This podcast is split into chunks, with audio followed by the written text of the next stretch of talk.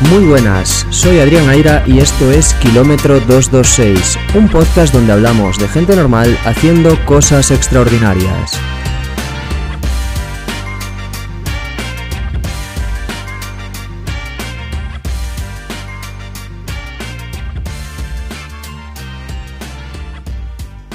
Muy buenas, este va a ser un episodio bastante diferente porque no tengo nada especial que contar, así que va a ser un popurrí de últimos sucesos, eventos, entrenamientos, dorsales de estas últimas semanas. Tras la media maratón de Valencia, la verdad es que ya no tengo ningún objetivo, ningún objetivo de esos importantes marcado en el calendario de lo que resta de 2022. El único dorsal que tengo ahora mismo a la vista es el del Ironman de Hamburgo en junio de 2023. Así que bueno, estoy en un momento de off-season, de pretemporada, ya con la cabeza puesta un poco más en el largo plazo, en preparar ese Ironman a conciencia. Así que ese es un poco mi, estado actual.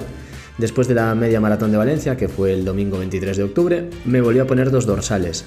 Eso sí, no con la misma intensidad, no con las mismas ganas, no con la misma preparación que lo hice para esa media maratón de Valencia y antes para el desafío Las 10. En el caso de, esta, de estos dorsales, eh, el primero eh, fue la carrera de 12 kilómetros pedestre de Santiago, una carrera que fue domingo 30 de octubre, si no me equivoco, una carrera por el centro de Santiago de Compostela. Y la segunda pues fue este pasado, este pasado domingo, domingo 6 de noviembre, en Vigo, para correr la media, la media maratón de Vigo, bueno, una carrera que el año pasado había hecho en modalidad de 10 kilómetros, que tiene una carrera que tiene varias modalidades que puedes hacer por relevos de 5K, más o menos, eh, hasta sumar esos 21. Eh, por relevos también de 10K uno de los corredores hace 11 kilómetros y el otro hace 10 kilómetros.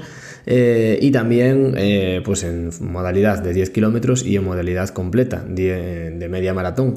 Y ese fue mi caso. Eh, otros compañeros están preparando maratón y yo pues dije, ya que ellos iban como parte de su preparación a, a la maratón de Valencia, que la tienen ahora en diciembre, pues yo decidí acompañarles, decidí ir con ellos y ponerme un dorsal más y disfrutar de una carrera más. Y la verdad es que en ambos casos son carreras a las que he ido, bueno, eh, ya digo, sin ningún objetivo, pero que me he llevado muy buenas sensaciones. Eh, en la primera, la carrera 12 kilómetros pedestre de Santiago de Compostela es una carrera chulísima, es una carrera brutal. La verdad es que no sé si el dorsal me costó 5 euros, o sea, Mm, baratísimo. Eh, pero sí que es cierto que el día previo, al haber venido justo de la, de la, media maratón de Valencia, llevaba toda la semana cansado, no me apetecía mucho ir a esta carrera. Eh, tenía que ir hasta Santiago Compostela, que tenía bueno, una hora de trayecto en coche, y la verdad es que me daba pereza, tenía que madrugar bastante, etc. Pero cuando estaba allí, eh, ya estaba completamente enchufado. Y una vez que terminé, solo podía alegrarme de haber tomado la decisión de vencer un poco a la pereza e ir allí a, a saborear esa carrera, a recorrer las calles de Santiago de Compostela, porque la verdad que fue una carrera brutal, una carrera que disfruté muchísimo. Eh, lo hice con Jesús, con Jesús Pardo, que se pasó por aquí por el podcast, y fuimos los dos eh, mano a mano toda la carrera teníamos ritmos muy similares e intenciones muy similares, ninguno de los dos quería apretarse en exceso y bueno, a pesar de ello, eh, es una carrera con mucho sube y baja, en algunos tramos, en algunos segmentos de un kilómetro se llegan a subir 50 metros de desnivel en un solo kilómetro, con lo cual eh, es un perfil que si lo ves te parece casi más de una carrera de trail el dibujo que conforma, con unas subidas y bajadas súper agresivas. Ya digo, tanto las subidas con una pendiente muy marcada como las bajadas. Había gente que incluso en las bajadas, eh, claro, al tener esa pendiente tan marcada, pues no eres capaz de recuperar todo el tiempo que has perdido para arriba, porque eh, te implica tirarte como un kamikaze. Bueno, eh, lo siento, ese era yo, el kamikaze, así lo hacía. O sea, si subía a 4.20, bajaba a 3.40, a riesgo de dejarme las rodillas y los dientes. Pero bueno, al final fue, lo dicho, una carrera de 12 kilómetros que nos salió en un tiempo de 46 minutos y 20 segundos aproximadamente, no, lo recuerdo ahora con precisión, pero por ahí, 46-20 aproximadamente, y eh, nos salió un ritmo de 3.54, 3 minutos 54 kilómetros aprox. Eh, como digo, es una carrera con mucho sube-baja, alguno de los kilómetros se me fue a 4.20, a 4.30 y eso pues al final tienes que compensarlo en las bajadas. Y en nuestro caso, en el, en el, final, desde el kilómetro 10 hasta el kilómetro 12, era todo en bajada. Y le dije a Jesús, vente conmigo, y, que yo me iba a tirar por allí, vamos, como si fuese un tobogán por allí para abajo. Y así fue. Eh, entramos en, en, meta y veníamos los dos últimos kilómetros a ritmo de 3.20. 3.18 le iba marcando alguna vez el, el reloj a Jesús en el parcial instantáneo. Y pues eso, entramos eh, los dos últimos kilómetros a 3.20, modo kamikaze, corriendo a toda pastilla por las calles de Santiago de Compostela, las calles abarrotadas, y la verdad que en ese momento se me ponía hasta la piel de gallina, porque eh, tú en Santiago de Compostela giras y son todo calles, ángulos de 90 grados en los que no ves lo que te vas a encontrar al otro lado. Además el suelo estaba un poquito mojado, con lo cual, bueno, dificultad añadida. Eh, y ahí vamos, bajando por el medio, pisando esa, esa piedra de Santiago húmeda que resbala, con la, sin tener la certeza de que fuésemos a llegar vivos a la Plaza del Obradoiro, la verdad, pero al final así fue. Y giramos, eh, último giro, a toda pastilla, recta, Plaza del Obradoiro, llegas ahí, la Catedral de Santiago de fondo y bueno, una meta espectacular, una sensación brutal. Y además, lo dicho, o sea, la calle llena de gente, todo el mundo animando. Además coincide que después organizan eh, carreras también para, para los niños, eh, carreras pues, eh, con diferentes tramos de edad y ves a los niños haciendo el mismo recorrido, dejándoselo todo una vez que tú ya has terminado. Y con eso, pues lo que quiero decir es que fue un evento chulísimo, una carrera que merece ser corrida. O sea, si tienes la oportunidad, si estás en Galicia, pues eso, siempre coincide el último fin de semana de octubre ahí en el puente de noviembre. Así que si tienes oportunidad, por favor, vete a esa carrera. Es una carrera que vas a disfrutar muchísimo y es una carrera súper especial. Ya digo, no es ni un 10K, no es ni un 5K, ni es ni media, maratón. Son 12 kilómetros, es la carrera pedestre de Santiago. Es una carrera súper especial. A mí, desde luego, me flipó. Y ya la tengo marcada en el calendario como carrera obligatoria de todos los años. Espero volver. Jesús, si escuchas esto, pues el año que viene nos va a tocar volver, sea lo que sea que tengamos por ahí. Y bueno, eh, después de eso, eh, semanas de entrenamiento, de pretemporada, haciendo trabajo de fuerza, trabajo de gimnasio, sentadillas, lunch, eh, cargando peso, otra vez de nuevo. La verdad, llevaba un tiempo sin hacerlo y ya tocaba, ya tenía ganas. Y este pasado domingo, media maratón de Vigo, la media de Vigo, me coincidió que esta semana pasada estuve de viaje de trabajo en Madrid, así que bueno, tampoco tuve ahí dos días medio parados en los que tampoco pude entrenar. Aunque al final el viernes eh, sí que salí a correr por el Parque del Retiro allí en Madrid y bueno, también una sensación chula poder correr allí en el Parque del Retiro que muchos runners corren por ahí eh, cada día y la verdad es que se notaba, era bueno, las 9 y algo 10 de la mañana y había gente corriendo. Y eso siempre mola, ir a una ciudad y correr donde otros corren. Y bueno, con eso qué quiero decir, que han sido dos semanas en las que le he pegado más al rodillo, al trabajo de fuerza, que a la carrera a pie. Pero eso no me impidió que el pasado domingo disputase la media de Vigo. Ya digo, mi intención no era repetir ni intentar el tiempo de Valencia, ni salir en ese modo eh, a reventar pues mi marca o lo que fuese. No era la idea, así que fui simplemente a acompañar a mis compañeros que están preparando el maratón de Valencia. Ellos tenían en la planificación el domingo 27 kilómetros, así que nos tocó hacer un calentamiento bastante largo eh, previo a la, a la media de Vigo. Estábamos pues, sobre las 9 y poco de la mañana por la playa del Bau, que es de donde sale la media, para pues, hacer 4 o 5 kilómetros en mi caso es lo que hice y ya ponernos en, en, línea de salida. Me hizo bastante ilusión que en línea de salida alguna gente me saludó porque me seguía, gente a la que yo no conozco, pues si escucháis esto, muchísimas gracias, eh, me hace mucha ilusión que en las carreras pues haya gente que ha escuchado este podcast y que me reconoce, la verdad es que pues eso, mucha, mucha ilusión, no sois muchos, pero bueno, eh, recordad compartir este podcast a vuestros amigos para que cada vez seamos más en las carreras y nos saludemos más y hagamos piña por ahí. Y nada, salida de la media de Vigo, eh, una carrera también eh, con mucho sube-baja, un repecho en el kilómetro 5 que tenía un 20% de desnivel que te dejaba, vamos, temblando directamente. De nuevo, eh, bajadas también agresivas en las que realmente tampoco puedes compensar esa subida porque no es algo largo y tendido, sino que es un tobogán en el cual si te quieres tirar, pues corres riesgo de tener un accidente. Así que bueno, una carrera dura, la verdad. Además luego discurre en el final por los túneles de, de Vigo, los túneles de Beiramar. Y bueno, eh, es un, al final la bajada de un túnel y la salida de un túnel, pues es un repecho importante también, que te tienes que comer ahí. Con lo cual, bueno, no es el recorrido más rápido, no es la carrera más rápida. Y para mí también, opinión personal, no es la carrera más bonita que se podría hacer en Vigo de media maratón. Eh, sinceramente, yo creo que se pueden hacer recorridos que, que, tengan otro enclave, otro entorno y que se disfruten más. Pero bueno, una carrera bien organizada, una media maratón de Vigo que yo pagué por el dorsal en la propia semana de la competición 25 euros, si no me equivoco. Eh, bueno, ya es un dinero, pero oye, no deja de ser una media maratón, la ciudad está cortada prácticamente toda la mañana para que nosotros los corredores podamos dedicarnos a ello, habituallamientos bien, eh, no tan bien como una carrera como pueda ser Valencia, ¿vale? Eh, es verdad que algunos eh, habituallamientos estaban más separados, no eran cada 5 kilómetros, pero bien, una carrera bien, una carrera que vale la pena y además una carrera de casa y una más. Y en mi caso, como decía, acompañando a David, a David Iglesias, que también se pasó por aquí por el podcast, y a Isma, que también vino con nosotros. Y finalmente entramos pues los tres en meta prácticamente juntos. Yo fui acompañando a David ahí toda la carrera. Eh, fuimos a un ritmo bastante irregular porque al final en las subidas pues tienes que regular un poco más, en las bajadas tienes que apretar un poco más. Eh, de nuevo, es una carrera que no todos los kilómetros y no todos los parciales te salen iguales. Pero bueno, de nuevo, una media maratón que corrimos más rápido la segunda mitad que la primera.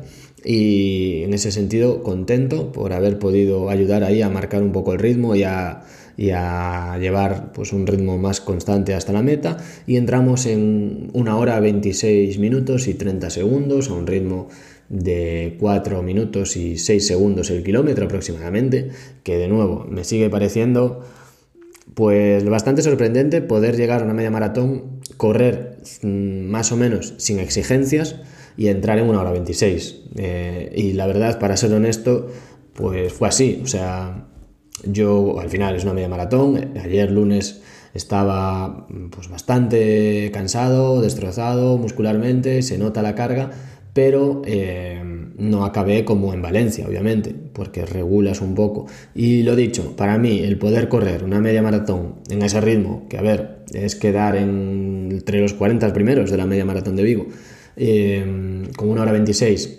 eh, teniendo la sensación de que no vas a tope, pues contentísimo, contentísimo de un entreno más, de sumar kilómetros y de seguir. Y a partir de aquí, eh, por ahora no tengo nada en el radar, aunque el domingo 20 de noviembre es otra carrera importante en Galicia, que es la San Martiño, una carrera de 10 kilómetros, una carrera de las más eh, concurridas de toda Galicia, si no la más. Eh, una carrera que es cita, cita prácticamente obligada en el calendario y seguramente termine comprando el dorsal y, y me vaya el domingo a Ourense a correr la San Martiño. Por lo demás, pues nada, son semanas de bastante trabajo, eh, clases que tengo que impartir, eh, porque además, bueno, de mi trabajo pues imparto clases en diferentes sitios, también en la Universidad de Vigo, donde estudié, y este viernes estaré por allí, con lo cual, bueno, son semanas de preparar estas clases, de mucho trabajo en definitiva. Y bueno, aquí como kilómetro 226 me gusta preguntar a los invitados, oye, ¿qué es lo más difícil y qué es lo que más, cuál es el obstáculo ¿no? que te encuentras? Pues el mío este mes de noviembre, y yo ya lo sabía y ya lo preveía así, es eh, la disponibilidad de tiempo por compromisos, viajes, eh, clases, trabajo, etcétera. Pues la verdad eh, se me hace más complicado sacar tiempo para entrenar, pero bueno, ahí estamos. ayer rodillo a las diez y media de la noche, terminé, o sea, de nueve y media a diez y media de la noche estuve haciendo rodillo, o más tarde creo que terminé, creo que terminé a las diez menos cuarto de la noche, eh, pero bueno, bien, eh, contento de poder sacar tiempo, contento de tener la suerte de poder compaginarlo a pesar de, de esas horas. Y nada, hoy grabando el podcast pues de mañana, madrugada prácticamente, para que no, no os olvidéis de esto, no os olvidéis de mí. Y nada, esta semana haré también dos sesiones de natación, más sesiones de rodillo.